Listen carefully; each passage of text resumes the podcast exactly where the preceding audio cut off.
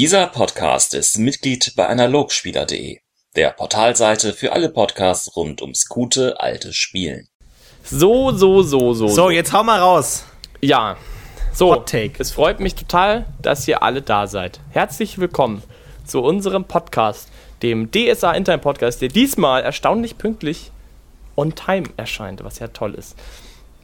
Ich begrüße für diesen Podcast mit einer Nummer ähm, den lieben Florentin, wie immer natürlich, selbstverständlich. Hallo, ich freue mich. Vielen Dank für die Einladung, Philipp. Danke. Und heute auch einen Experten, äh, den einen Experten, den Ali. Hallo Ali. Hallo Internet. Das Internet. So, heute Thema wird sein wahrscheinlich Konfliktverhalten. Ihr werdet es besser wissen als wir.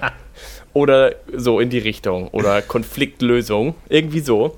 Und das ist ein Thema aus meiner Feder und ihr, wissen, die, ihr beide wisst überhaupt nicht, was es geht. Und deswegen. Ähm, naja, ich weiß schon ein bisschen, worum es Na geht. Also, äh, als, äh, das Thema ist entstanden, als Philipp eines Tages zu mir kam und sagt, ja, Spieler sind alle scheiße, die können nichts, die machen immer nur Quatsch. Ich will mal eine Folge machen, die einfach heißt, Spieler sind scheiße. Ja, deswegen das heißt, hat auch ich der habe mich darauf vorbereitet. ist der Untertitel Ich habe mich darauf vorbereitet, wie Philipp einfach nur eine Stunde lang über Spieler schimpft und was an Spielern schlecht ist. Und ich glaube, Angry Rant Philip Edition. ich glaube, wir können dir alle zustimmen. Spieler sind überflüssig. Ja, das stimmt auch. Nein, also Das das, sehe ich aber so ich, ich, ich bin dafür, dass wir, dass wir den Untertitel, ähm, also wir, wir nennen es Konfliktverhalten mit dem Untertitel oder warum Spieler scheiße sind. Können wir das so vielleicht? Ich habe auch das Gefühl, dass sich unsere Podcast-Folgen immer mehr zu wissenschaftlichen äh, Arbeiten entwickeln. Am Anfang die ersten Folgen Mut. Und jetzt irgendwann gruppendynamische Interferenzen. Warum zu viele Spieler durchaus abträglich sein können.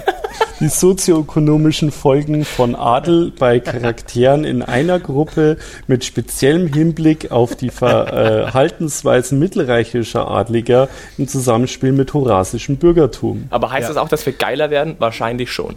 Bestimmt. Okay, pass auf, Bestimmt. Kinder, jetzt geht's los. Also, Konfliktverhalten. Ich habe die Erfahrung, also die, die, die Beobachtung gemacht, ich in meinem scharfen Sinn, schon seit Jahren natürlich, habe ich dieses Thema auf dem Herzen, dass ähm, in Rollenspielsituationen ne, die Spieler, die Menschen, die die Spieler verkörpern, oder die Spieler, die, egal, tendenziell oder öfter als im normalen Leben dazu neigen, den Konflikt zu suchen, um ein Problem zu lösen.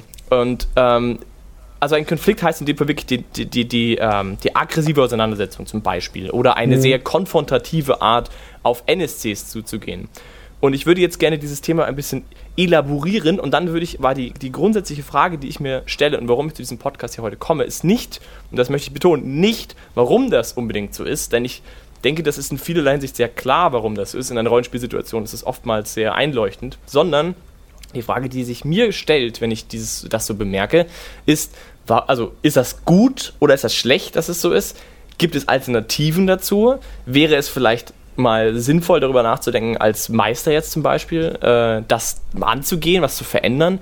Oder ist das eigentlich ganz gut so, wie es ist? Weil die Frage kann ich für mich selber eigentlich sehr schwer beantworten. Ich gebe jetzt mal. Kann ich ganz kurz davor fragen, ob, äh, ob du mit Konflikt nur körperliche Konflikte, Gewalt meinst oder auch sowas wie Wortgefechte, Diskussionen? Ähm, es geht auch um Wortgefechte. Ich, äh, ich versuche mal ein Beispiel zu nennen.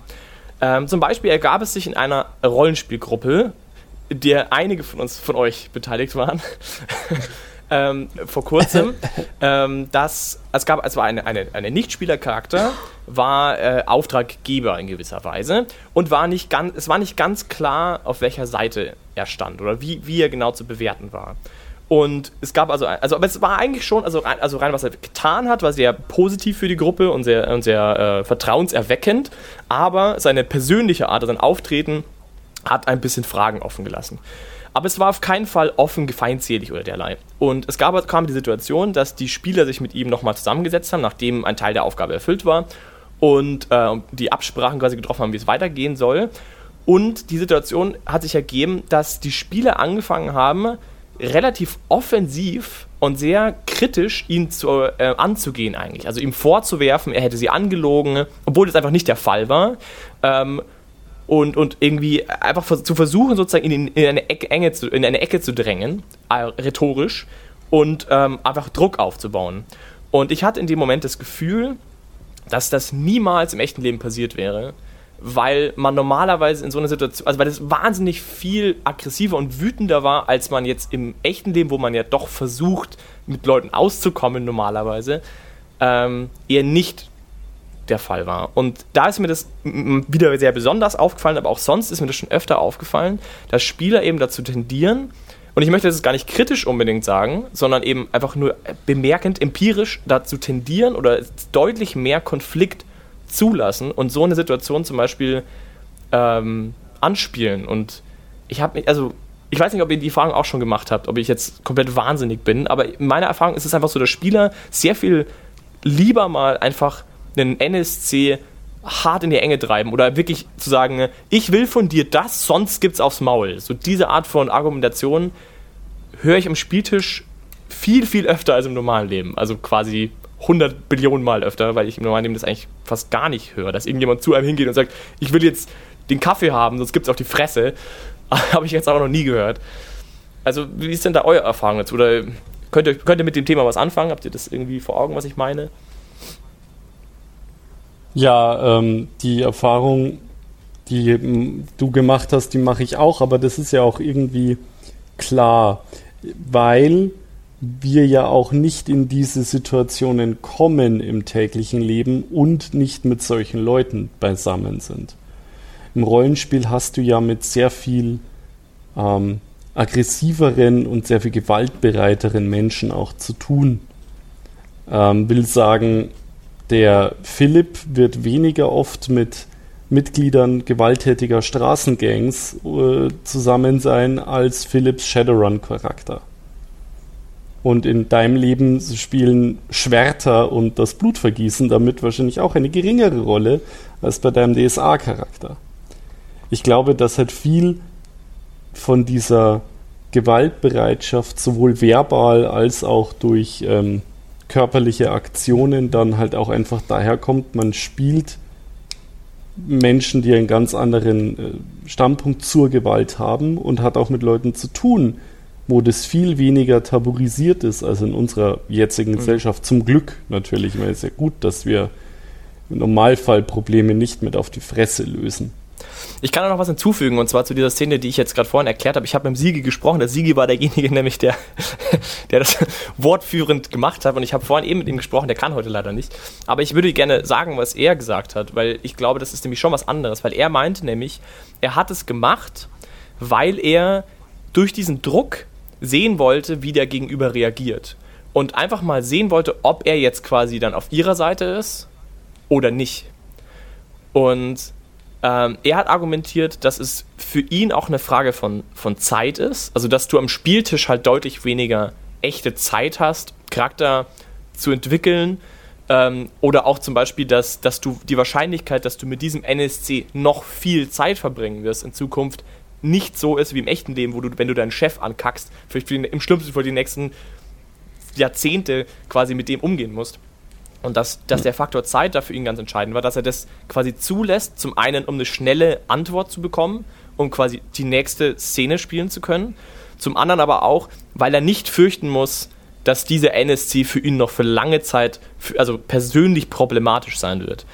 Und da ging es gar nicht so sehr um, um die Gewaltbereitschaft, vor allem weil sein Charakter ja jetzt auch gar nicht so gewaltbereit ist, sondern eigentlich war das ein rein spielerisches äh, Mittel, das er da gewählt hat, sozusagen. Also den Konflikt sozusagen als völlig legitime Methode, eine, eine Situation aufzulösen oder ein, ein, ein, ein Werkzeug sozusagen in der Kiste der Möglichkeiten.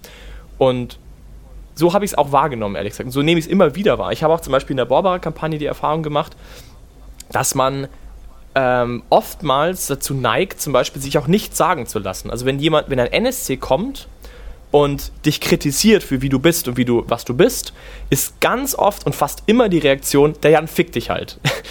Du, du weißt nicht, du halt die Fresse, ich mach dich fertig. Oder, oder zumindest ist es nonverbal so. Also man lässt sich nicht drauf ein. Also wenn jemand, zum Beispiel ähm, hatten wir die Situation bei einem Mitspieler bei den Amazonen. Die Amazonen haben, das habe ich glaube ich schon öfter erzählt, haben ein sehr klares Bild, zumindest in meiner Welt ein sehr klares Bild von, von Ehre und von dem, was man, was man verlangt oder was man leisten soll als Soldat und als Krieger. Und ähm, diese Amazone hat den Spieler angespielt darauf, dass er das nicht tut. Und seine Reaktion war, ja, äh, die, die mag mich anscheinend nicht. Ich möchte das gar nicht so abwertend klingen. Also die hat einfach, ja, seine Reaktion war, offensichtlich findet sie mich doof. Naja, damit kann ich umgehen. Egal. Und hat quasi das nicht auf sich wirken lassen, sozusagen hat diesen, diesen Konflikt ähm, quasi einfach standgehalten, hat einfach komplett, ist kein Millimeter zurückgegangen. Einfach so, ich bin hier der Spieler, ich, ich brauche nicht zurückgehen. Und das fällt mir immer mehr auf, je länger ich irgendwie meister und desto mehr stellt sich mir irgendwie die Frage, ob das, ob das was vom Spiel wegnimmt. Also wenn, wenn jetzt ein NSC kommt und dich sozusagen ein bisschen versucht unter Druck zu setzen und der Spieler keine Millimeter zurückgeht, weil er sich nicht beeindrucken lässt, ist das dann problematisch fürs Spiel? Ist das was, was man vielleicht künstlich erzeugen kann im Spiel, ähm, ohne jetzt Telling zu betreiben und als Meister zu sagen, hey, pass auf, der Typ ist gefährlich, vielleicht lässt du dir ein bisschen dich darauf ein, was er sagt. Ähm, oder ist es allgemein unrealistisch, sowas zu verlangen? Oder ist es vielleicht auch gar nicht hilfreich, weil man ja dann irgendwie weggeht von dieser Heldenrolle, von dieser Rolle, die ja das Spiel kontrolliert? Und wenn du sagst, naja, du bist halt jetzt doch wieder beeinflusst von der Umgebung, bist du dann nicht wieder bei einer sehr langweiligen menschlichen Welt sozusagen, die halt nicht ausbricht und kontrolliert und so abläuft? Ich, ich bin mir einfach sehr unsicher irgendwie, wohin damit. Ja, es ist schwierig, weil natürlich der Konflikt einfach das zentrale dramaturgische Element ist. Und wir haben ja schon oft, wenn wir über Charaktere gesprochen haben, gesagt, wie wichtig es ist, in solchen Konflikten zu denken. Also natürlich auch in äußeren Konflikten, aber natürlich auch in inneren Konflikten. Also ähm, da ist natürlich diese, diese Polung, zwei Dinge, die miteinander kämpfen, irgendwie so der, der Kern, der alles am Leben hält. Und so ist es ja auch oft, dass allein nur durch Konflikte überhaupt irgendwas Interessantes passiert. Also das klassische mit dem Stock anstechen, bis irgendwas passiert. Ansonsten würde ja nichts passieren. Und ähm, die Frage ist natürlich auch, was passiert, passiert, wenn man diesen Konflikt auflöst? Will man denn das, dass dieser Konflikt aufgelöst ist? Weil was bleibt denn da letzten Endes noch übrig? Wenn du jetzt irgendwie mit deinem Charakter in einer Umgebung bist, wo du nicht reinpasst und es gibt einen Konflikt, wie irgendwie du bist dann, keine Ahnung, der feige Fernkämpfer unter Amazonen und die sagen, ja, lass es mal und dann ist, entsteht ein Konflikt. Und die Frage ist, wenn du jetzt einfach sagst, ja, stimmt, ihr habt recht, passt ich passe mich euch an. Was bleibt dann noch übrig? Ist es dann auch interessant? Ist es der nächste Schritt für den Charakter? Oder verliert der Charakter irgendwas daran, ähm, wenn dieser Konflikt ähm, steht? Vor allem, wenn es irgendwie jetzt eine Charaktereigenschaft ist, die ihm irgendwie zentral im Kern ist, irgendwie, wenn jetzt irgendwie, keine Ahnung, der, der, der, der, der Ausreißer aus seiner Adelsgesellschaft, der irgendwie keinen Bock hat auf das langweilige Adelsleben und der sein Vater sagt, jetzt reiß dich mal zusammen, du musst dir die Familie weiterführen, da kann er auch nicht einfach sagen, ja stimmt, du hast schon recht, passt. Ähm, ich ordne mich unter und dann ist der Charakter kaputt. Weil letztendlich lebt der Charakter von Konflikt. Und deswegen ist die Frage, ähm, ob man das überhaupt ähm, auflösen möchte. Aber natürlich, du, du hast da natürlich einen Punkt. Die Frage, Konflikte führen entweder zu was Produktivem oder was Destruktivem. Wenn dieser Konflikt unendlich lange aufrechterhalten wird, dann glaube ich, kennt das auch jeder in seiner Gruppe, dass wenn es Konflikte gibt, die in der Gruppe einfach nie aufgelöst werden und der Zwerg und der Elf hassen sich einfach über mhm. Jahrzehnte hinweg, dann wird das irgendwann super nervig und es, es, kommt einfach nicht voran. Da kann der Konflikt, so wie in anderen Situationen irgendwie produktiv sein kann, kann er da einfach super lähmend sein und es passiert mhm. einfach gar nichts. Also es ist äh, schwer zu unterscheiden, wo ein produktiver Konflikt herrscht und wo irgendwie so ein destruktiver Konflikt herrscht. Es kann absolut destruktiv sein. Es kann die ganze Gruppe spalten und dann auch das, das Spaß am Spiel kaputt machen, wenn sich da nichts bewegt wird. Ich meine, beim, beim Konflikt mit dem NSC, da bin ich ganz beim Teenie. Ähm, es kann sein, dass es zentrales Bestandteil meines äh, Charakters ist, da jetzt gerade nicht drauf einzugehen. Prinzipiell müssen sich aber Charaktere, wenn's, wenn die Spieler gut spielen, schon auch was sagen lassen von einem NSC, der die entsprechende Stellung hat. Weil es gehört für mich schon auch damit zu tun, dass man halt die Welt spielt. Also dass man nicht sagt, ja, ich bin ein Spielercharakter, ich habe vermutlich mehr Lebenspunkte als du. Also fick dich, weil dann, also dann spielt man halt Mörder-Hobos. Ich, ich glaube aber das gar nicht mal so sehr. Auch schlecht. Ich glaube gar nicht mal so sehr, dass das die, dass das die Motivation ist. Ich glaube, dass, also ich sehe das bei allen Spielern, ich sehe das auch bei mir selber. Die Problematik, glaube ich, ist gar nicht mal so sehr, dass Menschen und Spieler nicht verstehen, dass es wichtig ist, dass du auch mal nachgeben kannst. Das ist ja, haben wir ja schon zum Thema Schwächen, äh, mhm. hatten wir im Podcast. Ich denke, der schlägt auch ein bisschen in diese Kerbe oder kommt zumindest von derselben Grundbeobachtung. Ähm, ich glaube, jedem ist fundamental klar, dass es allgemein eine sehr gute Sache wäre, wenn man in den richtigen Momenten auch nachgeben kann, obwohl hm. das vielleicht dem Charakter Konzept zuwiderläuft. Es gibt auf jeden Fall Momente, wo das wichtig ist. Absolut. Ich denke, das weiß jeder. Trotzdem sehe ich, dass es nicht immer sehr einfach ist oder eher anders formuliert, offensichtlich fucking schwer ist für Spieler, das zu tun.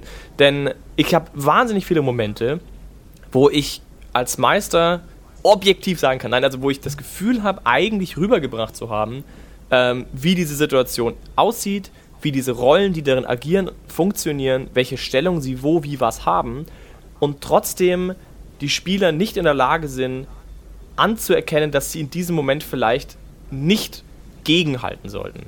Und äh, das ist das eine. Und zum anderen sehe ich zum Beispiel auch immer wieder, und das ist dasselbe Konzept, dass wenn, wenn Spieler was von einem NSC wollen, also wenn sie quasi auf eine NSC zugehen und wissen, ey, ich will von diesem NSC XYZ, ist es ganz oft so, dass sie hingehen und sagen, ich möchte XYZ haben, ich möchte diese Fährüberfahrt haben. Und dann schauen sie den NSC an und erwarten, dass der NSC ihnen jetzt sagt, was sie tun müssen. Das ist eine sehr, kommt mhm. aus, demselben, aus derselben Idee heraus. Du suchst den Konflikt, du gehst rein. Du könntest ja auch alternativ dir vorher die Frage stellen, was könnte dieser Mann oder diese Frau wollen, dass wir, dass wir überfahren können? Und könntest auf ihn zugehen und sagen, hey lieber Fährmann oder Fährfrau, du willst wahrscheinlich Geld haben, können wir dir was anbieten, dass wir über den Fluss fahren? Aber die, das ist jetzt ein sehr banales Beispiel, aber es gibt auch komplexere Beispiele, wo du was Komplexes von einer Person willst. Und ganz oft ist die Vorgehensweise, lass uns mal zu dem NSC gehen und einfach danach fragen. Und für mich ist genau das auch wieder Konfliktverhalten. Du, du, du stößt erstmal auf ihn und stößt und nicht selten passiert es dann sogar auch, wenn es ein jetzt nicht einfach mit Geld zu lösen ist, sondern irgendwie was anderes, irgendwie du willst Informationen von dem NSC, ist es ganz oft so, du sagst, du gibst mir jetzt die Information und ich poliere dir so lange die Fresse, bis du mir sagst, was ich wissen will. Und ähm, das ist eigentlich der übliche, der, der, übliche Schritt. Ich finde heraus, wer der NSC ist und dann rede ich auf ihn ein und hau so lange auf ihn ein, bis er einfach aufgibt und sagt, okay, der bekommt, was ihr wollt. Dann würfelst du viermal überreden, dann kriegst du es. Viel interessanter fände ich doch, wenn die Gruppe sich im Vorfeld überlegen würde, pass auf, dieser Typ will wahrscheinlich XYZ haben, können wir uns als Gruppe schon im Vorhinein ein Spiel generieren, wie wir eine Möglichkeit schaffen, in der wir ihm was anbieten können für seine Informationen, dann haben wir uns viel aktiver Mühe gemacht, selber eine Lösung zu finden, zu bekommen, was wir wollen. Wir haben vielleicht Spiel gehabt im Vorfeld, damit, um das zu erzeugen, zu bekommen, und dann müssen wir es immer noch verkaufen an den NST. Dann müssen wir immer noch sagen, hey, pass auf, gib uns, was du willst, wir haben ja die Sache. Und dann sagt er vielleicht, ja, will er aber gar nicht. Und dann musst du erstmal mit ihm noch irgendwie, hast du noch ein soziales Spiel auch noch. Also ich stelle mir vor, dass gerade in so einer Situation auch nochmal viel mehr Spiel entstehen kann sogar, wenn man nicht den Konflikt so sucht, sondern dass man eher mit einem konfliktscheuen Ansatz herangeht und sagt, lass uns mal versuchen, ohne auf die Fresse geben, das zu machen. Und dann funktioniert auch wieder ein Krieger, der eben doch auf die Fresse gibt. Wenn die ganze Gruppe sagt, lass uns mal lieber nicht auf die Fresse geben, dann ist es auf einmal wieder cool, wenn du einen Krieger dabei hast, der es vielleicht doch tut. Weil so ist es halt immer, also sonst verliert sich dieser Punkt irgendwie auch immer so ein bisschen. Versteht ihr, was zwei, ich meine? Zwei Gedanken dazu. Das erste, dass du auf den NSC zugehst und sagst, pass auf, ich möchte XY, kommt, glaube ich, auch einfach ein bisschen aus dem Gaming weil es bei Computerspielen halt genauso ist. Du läufst auf den NSC zu, klickst drauf und sagst, okay, ich möchte die goldene Schere haben, um das Quest zu abzuschließen. Und dann sagt er, okay, ich möchte dafür 73 Goldstücke und eine Bärenleber. Eine Jungfrau. Und ja, was auch immer. Und weil ich, weil dieses der Spieler ist aktiv und die Welt reagiert dann auf ihn, ist halt so ein fundamentales Gaming-Konzept und ich glaube, dass das viel reinsuppt. Das zweite, dass du dir kommt, das zweite macht man, glaube ich, deshalb nicht. Wenn ich mir jetzt vorstellen würde, ich wäre jetzt ein Spieler an den Tisch und du sagst, hey, lass mal überlegen, was der, was der wollen könnte und dann überlegen wir, wie wir diese Dinge am besten liefern, würde ich mir, und da ist, glaube ich, auch Sigis äh, Zeitaspekt wichtig, würde ich mir das nämlich auch denken und wir sagen, naja gut, aber dann versauen wir vielleicht drei Stunden am Spieltisch, wo wir uns Dinge überlegen, die uns überhaupt nicht weiterbringen. Also weil dann überlegen wir uns, wie wir dem Typen am besten Wolle besorgen, weil es hier äh, super kalten Winter gibt. Und dann stellt sich raus, der Fährmann will gar keine Wolle, weil keine Ahnung, der ist allergisch drauf. Und dann haben wir quasi Quatsch gemacht, als wenn wir einfach hingegangen wären und gesagt haben, hey Fährmann, äh, pass auf, wir müssen da und dahinter, was willst du denn dafür? Dann hätten wir direkt einen Weg und wüssten, was er will und können uns dann Gedanken machen, wie wir es ihm geben. ich glaube, also so wäre es zumindest bei mir aus den Gedanken raus, warum ich das so äh, machen würde. Hingehen. Ja, ich, ich glaube, ich kann es auch verstehen. Verstehen kann ich es absolut. Also ich spiele ja wahrscheinlich auch selber so, auch wenn ich mir Mühe gebe, es nicht zu tun, aber ich, ich gehe davon aus, dass das schon auch ein Verhalten ist, das ich habe. Also ich, ich gebe mir gar nicht so sehr darum zu verstehen, warum es so ist, sondern eher, ob das gut ist oder ob man, ob das, ja, ob, ob, ob das Spiel generiert, ob es eher was Pragmatisches ist, was man halt macht oder ob es eigentlich. Also ich habe, also meine Erfahrung ist einfach, ich habe das Gefühl, dass gewisse gewaltfreiere Charakterkonzepte damit oftmals Spiel verlieren sogar, effektiv, weil ja auf die Fresse geben reicht ähm, in manchen Situationen oder weil halt einfach mal hingehen und grob fragen ausreicht. Ähm, das ist das eine. Und zum anderen verschiebt sich dann auch so die Selbstwahrnehmung der Spieler, habe ich auch immer das Gefühl, dass wenn du das lang genug machst und lang genug durchkommst, du auch selbstverständlich die, die Wahrnehmung hast, dass du jetzt hier den Ton angibst. Und wenn dann der Typ dir die Information nicht gibt oder ein bisschen rot zu dir ist, dass du dann halt sofort zumachst und sagst, okay, Freundchen, du willst es offensichtlich nicht anders und erstmal auf, auf Kontrakurs gehst, ohne dass du irgendwie mal einen Schritt zurück machst und dir überlegst, was, was gerade abgeht. Ja, gut, ich meine, es ist halt auch, wenn man die waffenstarrende Abenteurergruppe ist und der Typ ist irgendein Fährmann. Dann ist es ja okay. Na, wieso aber oft kommt ist es ja nicht auch unbedingt blöd? so. Aber ja, aber ich möchte eigentlich äh, dahin auch zurück, was der, was der Tini gesagt hat, mit diesen gruppeninternen Konflikten, destruktive Konflikte, der Zwerg und der Elf mögen sich nicht.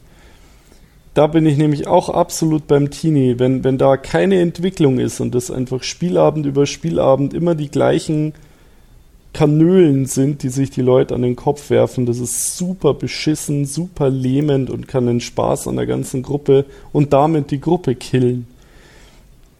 Das, Ja. da ist es, glaube ich, noch viel wichtiger als beim, beim NSC-Konflikt, da als Meister ein Auge drauf zu haben, ob sich da die Spieler verrennen in spielerinterne Konflikte. Es ist aber eine ganz interessante Frage, weil es eigentlich irgendwie so den Kern von Rollenspiel berührt, weil man sich fragt, was. Also generell, ein Abenteuer ist ja eine Reihe an Hürden. Generell ist jede Geschichte ja einfach eine Reihe von Hürden, die dem Mhm. Helden in die Wege ge gelegt werden. Und der Held muss diese Hürden überwinden. Und die Frage ist, was muss ein Spieler leisten, um eine Hürde zu überwinden? Und das ist eigentlich eine Frage, die für ich schwer zu beantworten ist und das natürlich sich auch von Spielergruppe zu Spielergruppe zu unterscheidet. Manche würfeln, denken halt, ein erfolgreicher Würfelwurf ist eine Hürde zu überwinden. Manche sagen, okay, man muss sich was Kreatives überlegen, man muss irgendwie eine unorthodoxe Herangehensweise haben oder so. Es ist wirklich schwer zu sagen, was man wirklich von den Spielern erwartet, weil ich glaube, ähm, das natürlich auch viel damit zu tun hat, welche Mittel man in der Hand hat. Wie, wie Ali schon auch gesagt hat, wie man es bei einem Videospiel kennt, da funktioniert es halt so. Und bei einem Rollenspiel hat man halt auch einfach Werte. Man hat auch einfach Dinge auf einem Zettel stehen und, und natürlich auch Kampfwerte. Und man lügt sich halt, okay, sobald die Interaktion in den Kampf kommt, kann ich würfeln. Dann gibt es eine klare Entscheidung, ob das jetzt stimmt oder nicht. Und der Meister kann auch würfeln und es gibt eine ganz klare Entscheidung, wer unterliegt. Und am Ende sagt er, ja, bevor ich jetzt irgendwie umgebracht werde, gebe ich euch das, was ihr möchtet, egal was es ist. Und das ist natürlich die Frage, wenn es nicht zu einem Würfeln kommt, was passiert dann? Und was entscheidet dann, ob es jetzt gelungen ist? Also der, Meister muss ja immer entscheiden, der Meister hat ja die Möglichkeit zu sagen, ab, ab einem gewissen Punkt ist die Hürde genommen. Da ist, da passt's. Da kriegt, kriegt die Heldengruppe, was sie möchte. Und da ist es auch schwer und abstrakt zu formulieren, was diese Hürde ist, wenn es jetzt nicht gerade ein Würfelwurf ist. Man kann natürlich sagen, ah, überreden, betören, keine Ahnung, Handel, was auch immer. Da kann man gut drauf würfeln. Ähm, und Gewalt natürlich ebenso. Aber was sind andere Möglichkeiten außenrum? Wie wenn Philipp jetzt überlegt, ah, meine, ich belohne meine Heldengruppe vielleicht, wenn sie sich davor schon überlegt, was sie machen soll. Aber wie genau sieht das aus? Also nach dem zehnten Fährmann, wenn man dann immer, keine Ahnung, dem irgendwie eine Gans bringt oder was auch immer. Also die Frage ist, muss es, wie, wie, wie sieht diese Hürde aus, die genommen werden kann? Und das ist ja der Vorteil von solchen Schlägergruppen, dass sie immer klar wissen, es, sobald es zum Würfelwurf kommt, wissen wir, was los ist und dann geht es auch voran. Weil ich glaube, jeder kennt auch die Situation, dass man unendlich mit einem NSC sich im Kreis dreht, weil man will was, aber man, der, der Meister gibt es einem natürlich nicht so, sofort und man fragt sich, was muss ich als Spieler tun, um diese Hürde zu nehmen? Muss ich irgendwas Bestimmtes fragen? Also muss ich eine eigene kreative Leistung erbringen? Muss ich irgendein Rätsel verstanden haben? Muss ich irgendwas verstanden haben? Muss ich Beweise zusammengesetzt haben? Oder muss ich in irgendeine Skill-Richtung gehen, dass ich am Ende irgendwas würfel? Und das ist ähm, schwer zu beantworten, wie, wie, man das, wie man das angeht. Hm. Finde ich, find ich sehr, sehr fein formuliert auf jeden Fall. Aber ich glaube, es trifft nicht die Ganzheit des, der, der Thematik. Also stimmt, ich, glaube, kann man jetzt, glaube ich, viel mitnehmen. Also ich finde, du hast schon ganz gut getroffen. Also das, mit den Hürden finde ich ein sehr gutes äh, Beispiel, eine sehr gute Vorlage. Ich will mich jetzt auch nicht zu sehr an dem Fährmann aufhängen, weil ich glaube, das Problem bei der Fährmann ist, der Fährmann ist ja wirklich eine Trivialbegegnung. Also die möchte ich an der Stelle vielleicht jetzt gar nicht unbedingt vorzeigen. Ich würde eher als Beispiel nehmen, du hast einen Informanten, den, dessen Informationen du benötigst. Und das ist ja eine Sache, die jetzt nicht, in, also wirklich, der, der es auch nicht herausgeben möchte. Also jemand, der, der wirklich bewusst Informationen zurückhält, wie zum Beispiel ein Bösewicht. Ähm, und sowas passiert jetzt ja nicht jedes Abenteuer, dass du sowas hast, dass du einen Typen hast, wo du weißt, der ist äh, ein, ein Bösewicht sozusagen, aber gibt die Informationen nicht heraus. Ähm, sowas finde ich eher ein, ein Beispiel. Also ein, irgendeine Situation, die jetzt nicht jedes Abenteuer vorkommt. Also es ist schon was Spezielles. Das ist das eine, ähm, was ich noch sagen wollte. Und zum anderen glaube ich, äh, also es stimmt, diese Hürden sind auf jeden Fall fundamental. Und ich denke, die, die beschreiben schon auch sehr viel davon, äh, was ich meine. Aber gerade in DSA ist es auch so, dass es eine sehr belebte und sehr reelle Welt sein will. Zumindest in meiner Interpretation des Ganzen. Ähm, da gibt es ganz viele Charaktere, die sehr viel unterschiedlichen Einfluss haben. Und es gibt auch Charaktere, die sehr mächtig sind in irgendeiner abstrakten Art und Weise, die politische Macht haben, magische Macht haben, was auch immer. Leute, die eine Relevanz haben in der Welt und Leute, die auch so eine Relevanz haben in der Welt, dass man auch als zum Beispiel jetzt Meister das kommunizieren möchte. Oder es ein, ein wichtiger Teil eines Abenteuers sein kann, dass man zum Beispiel das Schwert der Schwerter trifft. Das ist zum Beispiel in DSA durchaus so, dass das für sich genommen schon was Besonderes ist. Und ähm, ich habe die Erfahrung gemacht, dass wenn man jetzt, klar, wenn man jetzt auf das Schwert der Schwerter trifft und es ist eine von den Guten, dann kann das sehr einfach die Leute berühren, weil man ist sehr positiv, man spricht gut auf die Spieler ein und alles ist gut.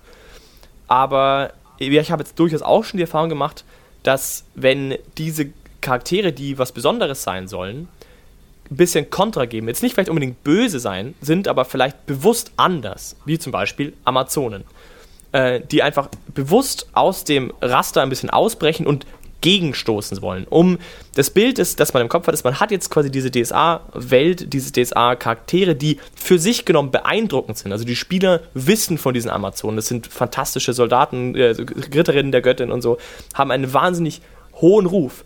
Wenn aber diese Rollen jetzt anfangen, die Spieler zu kritisieren, ist die Reaktion nicht, lass mich damit umgehen, lass mich dieses Erlebnis ähm, auf mich wirken lassen, sondern sehr in vielen Fällen eher ein, oh, ich bin anders.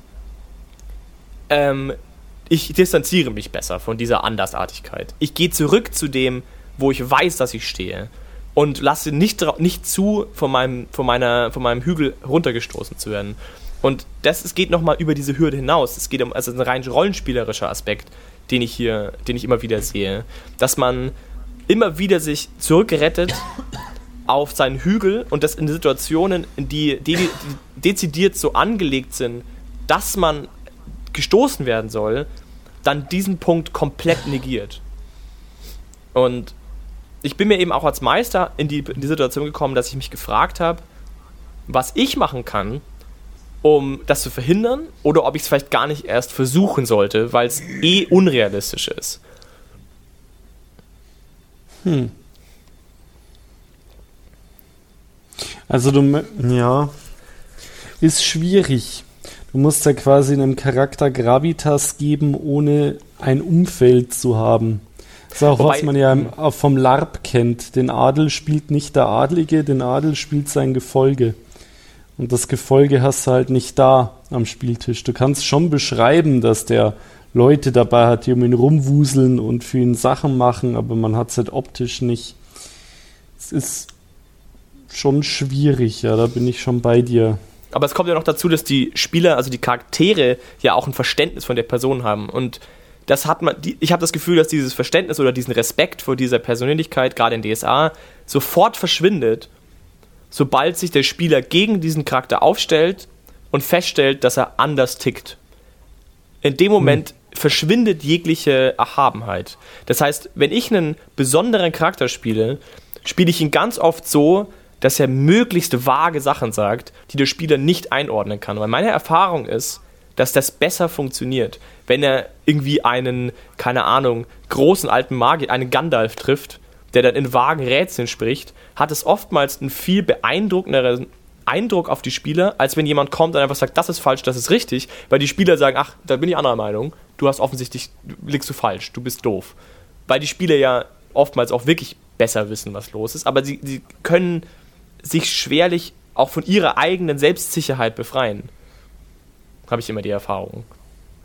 Also Spieler zweifeln sehr ungern an ihrem Charakter und dem, was der Charakter weiß und was sie für ihren Charakter als richtig und falsch definiert haben. Und das ziehen sie aber halt mit ins Spiel. Ja, weil man natürlich auch versucht ist, die Dinge, die man für seinen Charakter als, als richtig erkannt hat, man will ja auch den Charakter spielen. Und wenn ich jetzt sage, für meinen Charakter ist Rot die schönste Farbe und du kommst mit einem, einem NSC, der wichtig ist und der sagt, nein, blau, und dann sage ich, ja, okay, du hast mich überzeugt, blau, hätte ich auch Angst, dass ich quasi meinen Charakter nicht richtig gespielt habe, weil ich ja ursprünglich mal festgelegt hatte, dass der rot mag. Kann ich also, verstehen, ja. Also kann ich, du, kann ich verstehen. Du gibst ja äh, deinem Charakter im Normalfall so ein paar Ecken und Kanten und Leitlinien, so er mag das und das, er steht für das und das, er mag das und das nicht. Und wenn dann damit kollidiert wird, ist es natürlich auch eine Möglichkeit zu zeigen, wo meine Ecken und Kanten sind, indem ich sage, nein, rot ist geil, auch wenn der Typ, der sagt, blau ist geil, eigentlich jetzt ein Fürst ist und ich vielleicht einknicke. Weil ich möchte ja auch mich zeigen und die, die Gedanken, die ich habe zu diesem Charakter. Die, die, ja, ja, es, stimmt schon, das ist ein ganz guter Punkt. Äh, also den, den, sehe ich da auch, also diese Gefahr, dass man seinen Charakter nicht spielt. Aber es ist natürlich auch wieder eine tiefgreifende Frage, so was ist überhaupt ein Charakter? Also ist ein Charakter, wie, wie, wie stabil ist ein Charakter oder wie, wie, hm ähm, wie beweglich kann er sein. Also ähm, ich glaube, da haben, da haben schon viele den Eindruck davon, dass ein guter Charakter auch möglichst stabil ist und möglichst immer gleich reagiert. Das gibt es ja auch oft irgendwie, wenn man dann irgendwie, keine Ahnung, Game of Thrones oder so diskutiert, gibt es dann oft die, die, die Phrase, das würde sie ja nie machen oder das würde der ja nie machen. Also da ist der Charakter definiert als, der macht immer mhm. dasselbe oder der reagiert immer ähnlich auf, auf gleiche Situationen. Und man akzeptiert natürlich, dass ein Charakter schon eine Wandlung haben kann, aber die muss sehr lange dauern. Oder irgendein extrem traumatisches Erlebnis oder sowas. Dann kann man sagen, gut, jetzt ist die Person geläutert, ähm, jetzt ist, wurde der König aus seinem Land verjagt und jetzt ist er natürlich jemand ganz anderes. Oder es dauert ewig lange und keine Ahnung, der Zwerg, der 50 Jahre bei den Elfen wohnt, der kann vielleicht irgendwann mal sich ändern. Aber irgendwie so momentan nicht. Aber es ist schon interessant, weil man natürlich auch so eine ganze sag ich mal, menschliche Psyche stark reduzieren muss, um ihn in so einen Charakter zu pressen. Weil ich glaube, wenn man mal irgendwie Menschen im echten Leben beobachtet, reagieren die sehr unterschiedlich auf die gleichen Situationen. Und wenn ein Mensch eine Meinung sagt, widerspricht man dem. Und wenn ein anderer Mensch dieselbe Meinung sagt, stimmt man ihm zu. Einfach weil man äh, völlig irrational dem einen Menschen anders äh, zugeneigt ist oder es anders versteht als dem anderen Menschen. Und man, glaube ich, keineswegs so starr ähm, reagiert. Aber natürlich, wenn man so einen Pen-and-Paper-Charakter spielt, muss man es natürlich irgendwie so eindampfen und dann kommt man oft zusammen auf so Sachen wie, ich finde Magie schlecht und wenn jetzt selbst der größte, der brillanteste Erzmagier der Welt vor dir steht und dir genau darlegt, warum Magie brillant ist, dann ist auch die Frage, kann man jetzt einfach sagen, ja, mhm. passt, weil dann, was ist denn mein Charakter dann noch? Wenn ich ständig alles verändern kann und wenn ich sage, nee, jetzt habe ich meinen kompletten Aberglaube abgeworfen und jetzt finde ich Magie auch super und im nächsten Abenteuer sind wir dann bei den Prios-Geweihten und dann sagt der mir, ah, Prios ist der Größte und Magie ist schlecht und soll ich dann wieder sagen, ja, okay, stimmt, du hast recht. Also, was bleibt denn da noch übrig? Nicht, nicht dass es jetzt unrealistisch wäre oder ich weiß auch keine Antwort darauf, aber es ist schon schwer, das zu, zu fassen, was dann überhaupt noch der Charakter an sich ist. Im schlimmsten Fall komme ich ja in, in dem Bereich, gerade bei DSA, dass ich ja Vor- und Nachteile habe und möglicherweise ja GP bekommen habe, weil ich definiert habe, er hat Vorurteile gegen Magie. Und wenn ich die dann nicht spiele und mich da schnell bewege, entsteht ja auch wieder der, der stille Vorwurf, ah ja, äh, da hast du jetzt aber deine Nachteile nicht sauber ausgespielt. Ich muss aber an dieser Stelle sagen, ich, ich sage ja die ganze Zeit, es wird ja eben gerade nicht ausgespielt. Also ich stimme euch ja in allen Belangen zu. Auch die Beweglichkeit, also was du, Tini, gesagt hast, die Ambivalenz von Menschen ist für mich, ich weiß, das ist ein Punkt, den ich persönlich gerade im Rollenspiel besonders interessant finde. Das ist auch eine Sache, die mit mir zusammenhängt.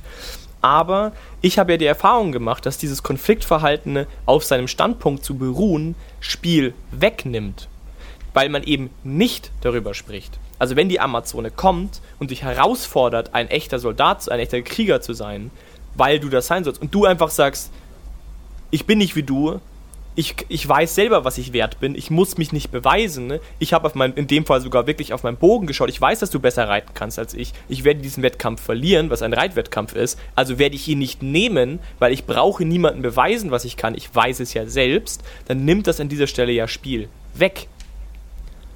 Darum geht es mir ja wenn du, natürlich klar, wenn du das Spiel, wenn du damit Spiel generierst und deine Vorteile ausspielst und das zum Thema machst, Überhaupt kein Problem. Aber genau darum geht's ja.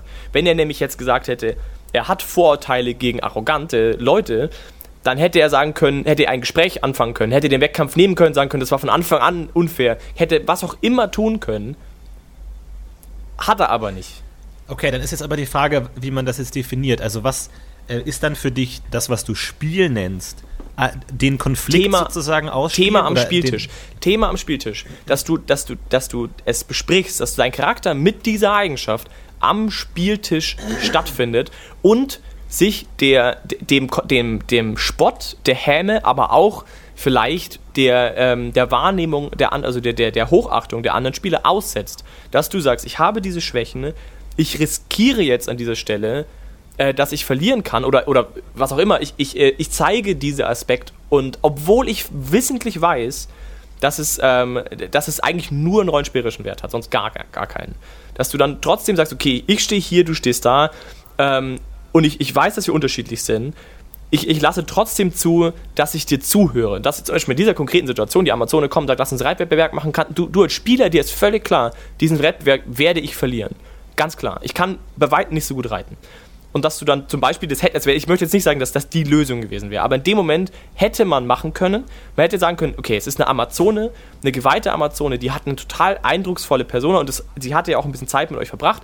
Das hätte man durchaus machen können, zum Beispiel zu sagen, okay, ich lasse mich von ihr trizen. Ich lasse mich auf die, Sache, auf die Sache ein. Sie hat mich in, ihrer, in meiner Ehre verletzt oder was auch immer und ich lasse mich darauf ein. Und ich verliere diesen Wettkampf wohl wissend, dass ich ihn verlieren werde, damit es an den Spieltisch kommt. Und ab dem Moment bin ich dann vielleicht sauer auf sie oder finde sie doof oder hab, aber ich habe auf einmal einen ganz persönlichen Bezug zu dieser Situation, zu dieser Person und zu den Amazonen in dem Fall im kompletten.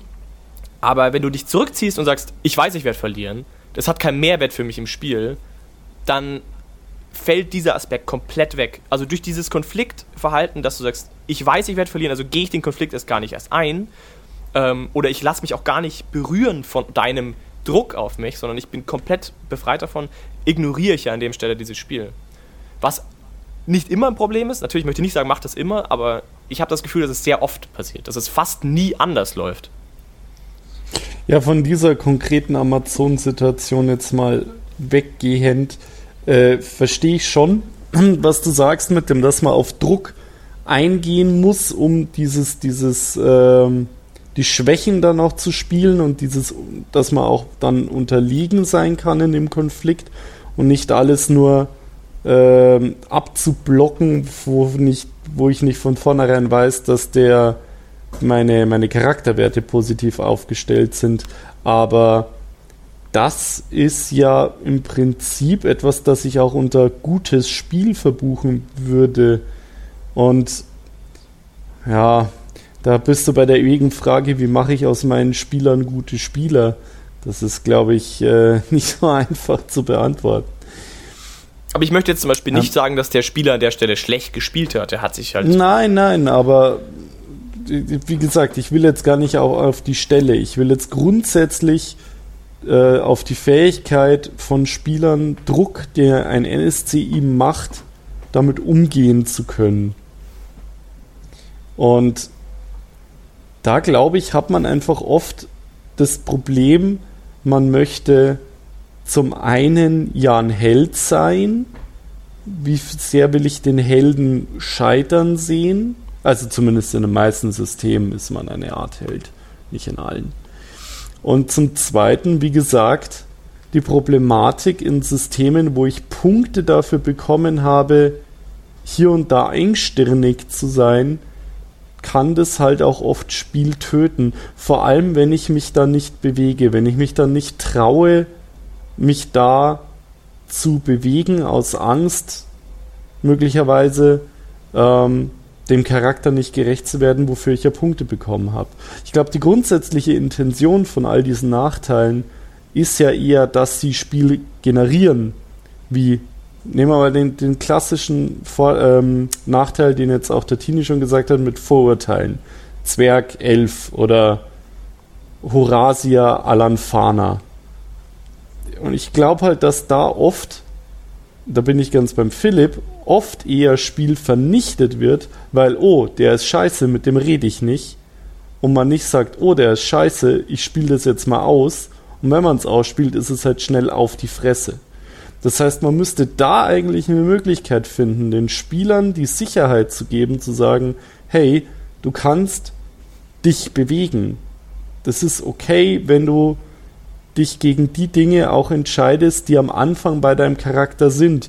Wir hocken uns eben nicht hin und sagen, hey, du bist doch ein Rondra-Geweihter, das würde ein Rondra-Geweihter nie machen. Weil ich glaube, in die Situation will halt keiner kommen, dass er sich dann vor seinem Spieltisch rechtfertigen muss, warum er als Ritter hier jetzt weggelaufen ist. Warum er als Typ, der Angst vor Wasser hat, da jetzt in den See gesprungen ist, um XY zu tun.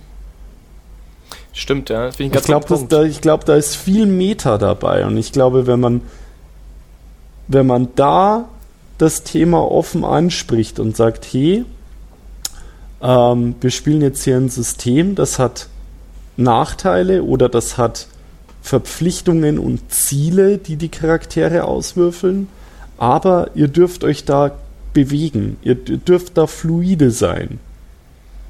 Weil ich meine, das Schlimmste, was doch passieren könnte, ist doch eigentlich, dass einer für einen Nachteil, den er sich genommen hat, GP bekommen hat, also wenn wir jetzt bei DSA bleiben, und keinen echten spielerischen Nachteil davon hat und dann Bonus-GP hatte. Aber das kann auch irgendwie immer passieren. Spiele ich einen Typen mit Meeresangst und bei den ersten fünf Abenteuern, die ich spiele, ist einfach kein Meer in der Nähe, dann habe ich irgendwie auch Bonus-GP bekommen. Ja, um die Punkte würde es mir jetzt auch gar nicht so sehr gehen, auch wenn du natürlich eben, recht hast. Eben, eben, weil die eh, da bin, sehe ich ja auch so, weil die eh immer total ich finde, die meisten Nachteile bei, bei DSA sind ganz schwer wirklich einzuschätzen, ähm, wie viele GP die jetzt wert sind, außer es sind halt so wirklich rein mechanische, wie ich regeneriere schlechter Lebenspunkte, die aber ja quasi keiner nimmt, weil sie halt so beschissen sind. Hm. Ich glaube, das ist, wie gesagt, oft ein Meta-Problem. Also wenn ich jetzt hier drauf eingehe, bin ich vielleicht ein schlechter Rollenspieler, dass das so in den Köpfen drin ist, weil man eben nicht erkennt, dass, wie du ganz richtig sagst, man mehr Spiel hätte und tieferes und interessanteres Spiel mit mehr Entwicklung. Und im schlimmsten Fall hat man eben zwei Charaktere in der Gruppe, die sich nur fetzen und die immer von eigentlichen Abenteuer und vom eigentlichen Spiel in der Gruppe ablenken und es destruktiv zerstören. Ähm, weil sie sich nicht bewegen können, weil sie sagen, ja, aber ich bin doch ein Zwerg, ich muss doch Elfen doof finden. Ja, oder im, also zwischen dem Meisterspieler, dass du halt gewisse Aspekte des Abenteuers einfach nicht wahrnimmst, weil eben deswegen ist auch schade, wäre auch schade drum. Zum Beispiel. Mhm. Vielleicht jetzt nicht so störend, wie wenn zwei Spieler sich zoffen, aber ja, ich, ja, ich, ich finde. Bitte. Ja, nee, ich, ich überlege gerade auch ein bisschen, welche Rolle da die anderen Spieler in der Gruppe haben, wenn es um so, so, eine Situation geht, weil es gibt natürlich ganz viele Elemente, die lassen sich am Spieltisch extrem schwer darstellen. Irgendwie so Sachen wie sozialer Druck oder sowas, weil es als Spieler oft sehr einfach ist, Situationen radikal zu lösen. Wie, nee, wir machen das jetzt nicht, Punkt, keine Diskussion. Oder ich stürme raus. Oder, nee, ich prügel so lange auf ihn ein, bis er mir sagt, was es geht. Es ist immer einfach, radikal zu sein. Radikal ist schnell, da passiert was. Und radikal ist irgendwie Action. Und radikal kann man gut, gut seinen Charakter ausspielen, weil man einfach sagt, irgendwie, keine Ahnung, ich hau dem Magier sofort aufs Maul. Ähm, oder irgendwie sowas in der Richtung. Und da ist es natürlich immer schwer, weil man wenig Negatives von dieser radikalen Ausstrahlung äh, zurückbekommt, weil oft natürlich die Gruppe relativ, äh, naja, auf der, der Seite des Charakters ist. Also das gibt es eher selten, dass ähm, man da irgendwie eher sich dann, also dann sozusagen ähm, einen Charakter dafür strafen würde. Und es vernachlässigt natürlich einen ganz wichtigen Teil davon, wie Menschen denken, nämlich ja, was, wie nimmt meine Umwelt mich wahr? Und äh, die, das soziale Umfeld ist ja irgendwie auch so ein Korrektiv als, ja, das macht man einfach nicht, ohne dass man es jetzt groß äh, begründen muss. Ähm, was natürlich schwierig ist rüberzubringen irgendwie, weil der Charakter natürlich, also der Spieler nie irgendwelche Konsequenzen von irgendeiner sozialen Ächtung oder sowas hatte. Und ich habe nur überlegt, ob man da als Gruppe dann auch irgendwie reagiert und einfach sagt so, sag mal, ey, was, was bist du eigentlich für einer? Ähm, was machst du denn? Da muss man sich dann natürlich aber dann auch in der Gruppe sehr klar sein, wie man sich zu verhalten hat irgendwie. Auch gerade so Konzepte wie Ehre irgendwie so, wenn man mal auf die Situation mit der Amazone oder so nochmal geht. Es ist schwer, sowas darzustellen, was das mit einem Krieger macht, wenn er jetzt so diesen Wettkampf ähm, irgendwie ablehnt oder so. Das ist als Spieler ist es völlig logisch zu sagen. Man hat überhaupt gar keine Konsequenzen davon. Und die Amazone wird man nie wieder sehen und die Gruppe, man mag sich eh innerhalb der Gruppe, also da wird man jetzt nicht sagen, ich verachte dich, da ist es schwer, wo es natürlich, man weiß ja selber, wie in Situation, äh, sozialen Situationen, was für einen enormen Druck es sein kann, irgendwie Gruppenzwang oder weil irgendwas peinlich ist, will man irgendwas nicht sagen oder irgendwie sowas. Ähm, das übersteigt ja alle anderen möglichen rationalen ähm, Bedenken. Äh, von daher ist es wirklich schwer, aber ich weiß auch nicht genau, wie man da als, wie man so eine Art soziales Korrektiv einbauen könnte, weil mhm. der Meister kann nie sowas darstellen, weil er immer, in der Unterzahl ist und nie irgendwie gut darstellen kann, wie peinlich irgendwas sein kann. Es ist, es ist sehr schwer, sowas darzustellen. Ähm, und deswegen ist es als Charakter oft viel einfacher, sowas einfach zu machen und dann passt schon. Und man würde jetzt als, also als Spieler auch nie sagen, irgendwie, ja, du bist schon einfach feige irgendwie, du feiges Schwein. Warum hast du das nicht gemacht? Würde man einfach nicht machen, weil man hält eh in der Regel, natürlich gibt es auch Gekeife, aber in der Regel eher zusammen. Und es ist auch die Frage, wohin sowas führt, irgendwie so. Aber ähm, es ist ja auch ja, viel ich interessanter. Auch ich glaube, es wäre auch viel interessanter, wenn diese, dieser Satz aus dem Spieler käme und die nächste Motivation des Spielers äh, bestimmen würde, als wenn ein anderer Spieler das zurückspiegelt. Also ich finde es eh, ich finde es allgemein auch den besser, die bessere Sache, wenn der Spieler selber drauf käme. Aber das ist natürlich auch nochmal noch mal schwieriger. Ich finde, ja. Ja, aber da, da, sind wir natürlich auch wieder ganz stark bei dem Thema Schwäche, Schwäche spielen und Fehler Das stimmt schon, ja. Ähm, und wie viel lässt man als, als Spieler seine Souveränität durch? Irgendwie, weil ich glaube, viele haben natürlich auch das Bild, ein guter Rollenspieler ist der, der seinen Charakter konsequent spielt mhm, und der immer genau. weiß, was zu tun ist und der immer genau sagt, ah, ich bin der Coole, ich habe einen Spr flotten Spruch oder das würde ich machen, das würde ich nicht machen. Aber so Sachen wie einfach mal dumm dastehen und einfach mal irgendwie ausgelacht werden von allen. Das gehört in der Regel oft gar nicht zu dem Bild eines guten Rollenspielers irgendwie. Da hat man dann eher so das Souveräne ähm, oder ich habe meinen Platz in der Gruppe und den erfülle ich gut. Ähm, aber solche Sachen fallen oft hinten runter und es ist dann auch irgendwie schwer, damit umzugehen. Ich finde aber auch, ähm, um das wieder zurück auf diesen Konfliktaspekt zu bringen, das Ganze dreht sich jetzt gerade wieder viel um Schwäche, das stimmt schon, das hat ja auch viel damit zu tun, aber äh, auch zum Beispiel im Umgang mit NSCs, deswegen habe ich immer wieder angesprochen, eine gewisse Gleichberechtigung oder vielleicht sogar ein, ein, gewisse, ein gewisses Aufsehen auch, sage ich mal, anzunehmen, als aus Spielersicht, fände ich, äh, würde da auch für mich reinspielen, dass man eben einen Konflikt oder eine, eine Konfrontation mit einem Charakter nicht immer von oben herab beginnt. Also, dass, dass du, ähm, dass du als Spieler dir durchaus bewusst bist, dass du jetzt erstmal gleichgestellt zu dieser Person bist und, äh, und erstmal da, damit beginnst ein Gespräch. Das wäre schon mal auch, glaube ich, ein ganz guter Anfang. Ähm, ja, ich, ich habe jetzt auch gerade natürlich. Ich würde sagen, es ist natürlich als Spieler immer einfach, ähm, viel einfacher Mensch, also andere NSCs zu bewerten. Irgendwie, weil man immer sagt, man die so gut in Kategorien einordnen kann. Mhm. Irgendwie, weil man so sagt, gut, du bist jetzt vielleicht ein hoher Geweihter, aber mir sind kirchliche Personen eh relativ ja. egal. Und Stark, es egal. Dumm. Ja, genau, irgendwie so. Und dann ähm, kann man dem gut ähm, gegenüberstehen, wo es natürlich im echten Leben oft äh, so ist, dass es dass man es nicht kann, äh, Personen erstmal so, ja gut, vielleicht schon, aber es ist, man, man, hat, man hat ja viel irgendwie dann auch mit Gestik und Mimik und die Person steht dir direkt gegenüber und du kannst jetzt nicht einfach sagen, so, nö, mit dir will ich nichts zu tun haben, kein Problem. Ähm, irgendwie, weil man natürlich dann als, als Spieler, um seinen Charakter umsetzen zu können, oft dann auch dieses Schubladendenken hat und die Gesellschaft klar einteilt in Gruppen und dann klar weiß, so reagiere ich ähm, gegenüber dieser Gruppe und so gegen, reagiere ich gegenüber dieser Gruppe. Ähm, weil es natürlich schon, also ich meine, wenn jetzt zum Beispiel, keine Ahnung, das, das Oberhaupt der Scientology-Kirche dir, dir gegenüberstehen würde, dann weiß nicht, ob die Person eine große Autorität auf dich ausstrahlen würde, weil du dir, also, dir generell sagst, die, der Haufen ist mir eh egal. Und ihm ist es relativ egal, welche Position innerhalb deren Hierarchie die Person innehat. Die, diese ganze Gruppe an Leuten ist mir egal. Und also ich meine, natürlich jetzt ist Religion heute nicht vergleichbar mit Religion in DSA oder in der mittelalterlichen Welt, aber nur als Beispiel ähm, ist es schon schwierig, so jemanden autoritär dastehen zu lassen, wenn man einfach generell die Prämisse einfach nicht stimmt. Wenn man sagt, egal was du sagst, ist mir völlig egal. So. Hm, ja, stimmt schon auch. Ich habe mich jetzt gerade trotzdem noch gefragt, ob man.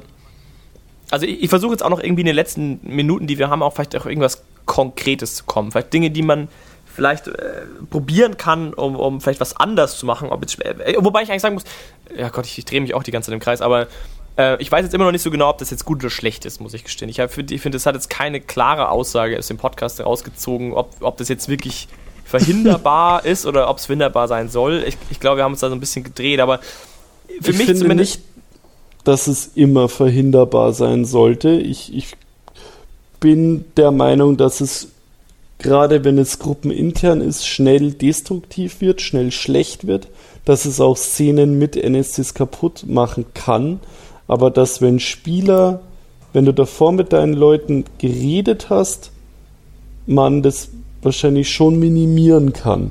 Wenn man eben sagt, ihr müsst nicht jeden ankacken, nur weil ihr da Vorurteile stehen habt. Das kann auch einfach anders geregelt werden. Weniger rigide, weniger totalitär. Weil ich glaube eben schon, dass gerade das Wort, das Satine auch benutzt hat, dieses konsequent, das ist ja ist auch eins meiner Lieblingsworte. Konsequentes Rollenspiel. So, und da versteht jeder ein bisschen was anderes drunter. Und das, wenn man da missversteht und falsch versteht, macht man viel kaputt. Und ich glaube, da muss man einfach drüber reden. Wenn man merkt, dass man da ein Problem an, an der Gruppe hat. Wie siehst du das, Tini? Zu dem Thema? Hast du da eine Meinung, die du irgendwie sagen willst? Ja, auf jeden Fall. Es ist schwierig, ich stimme dir da auch äh, zu.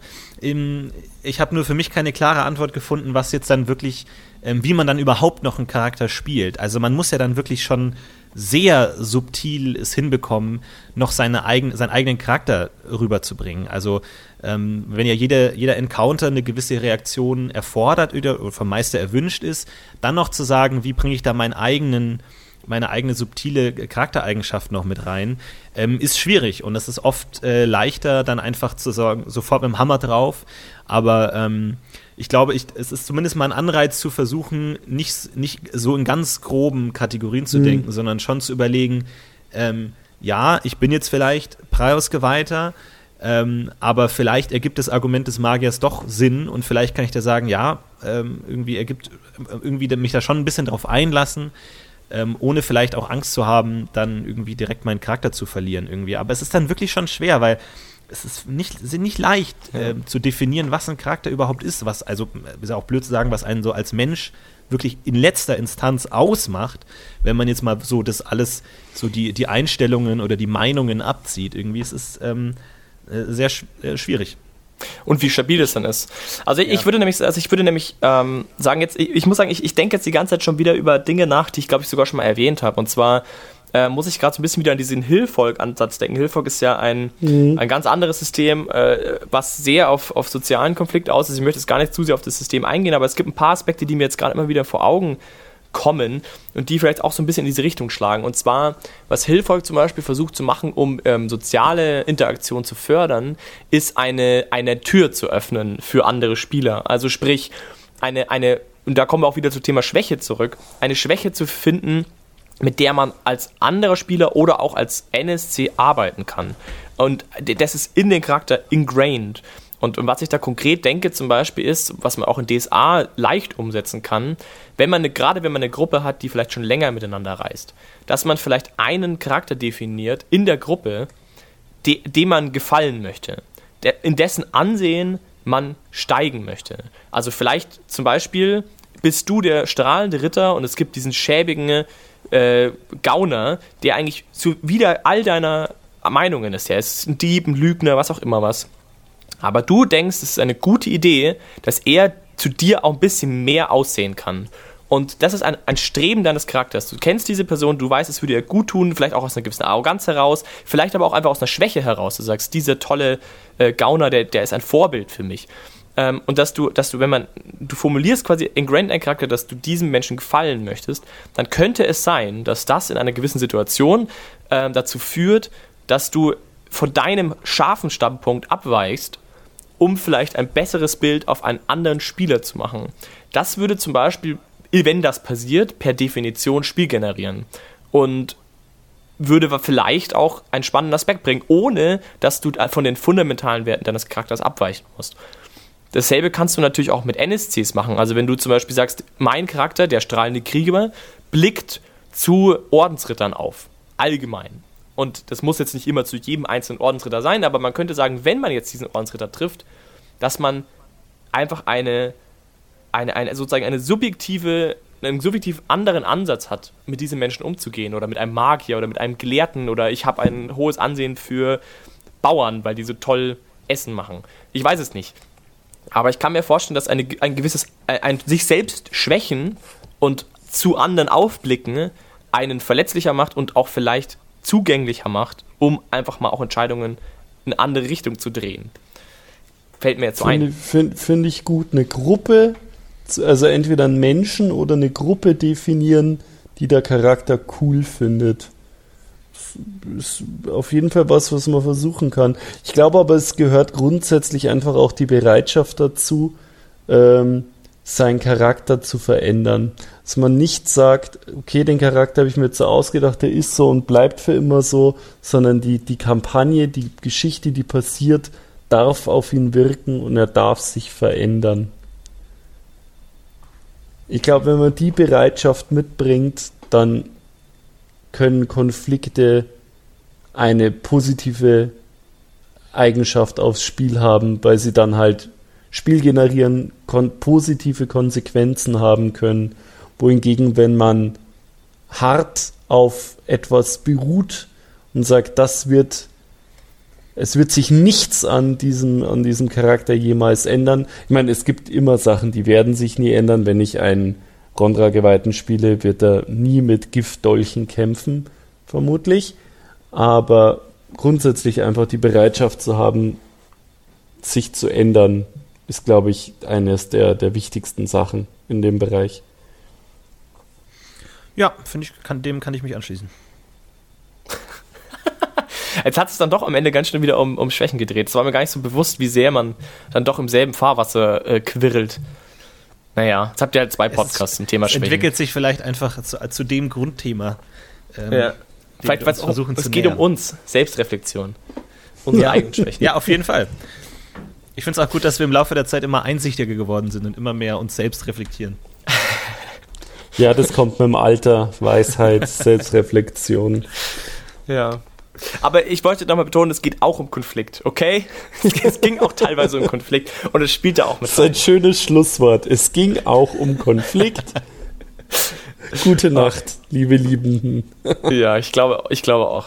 Nun gut, äh, es hat mich gefreut. Ich, ich denke, wir, wir rappen die Sache mal ab. Ihr könnt ja uns schreiben, liebe, liebe Hörer da draußen, was ihr dazu denkt. Ich, ich bin sehr gespannt, ehrlich gesagt. Ich habe dieses Thema jetzt auch schon mit einigen Leuten diskutiert, ähm, diesen ganzen Themenkomplex. Ich habe das Gefühl, dass sehr viele Rollenspieler immer sehr viel dazu zu sagen haben. Ich fände das mal ganz spannend, was so, was so kommt. Ja. Ja, ich auch. Haut mal was raus. Ja, vielen, äh, vielen Dank für die Einladung auf jeden Fall. Hat mich Immer wieder gerne. gefreut. Dann äh, bis bald. Ade, Ciao. ihr alle. Ciao.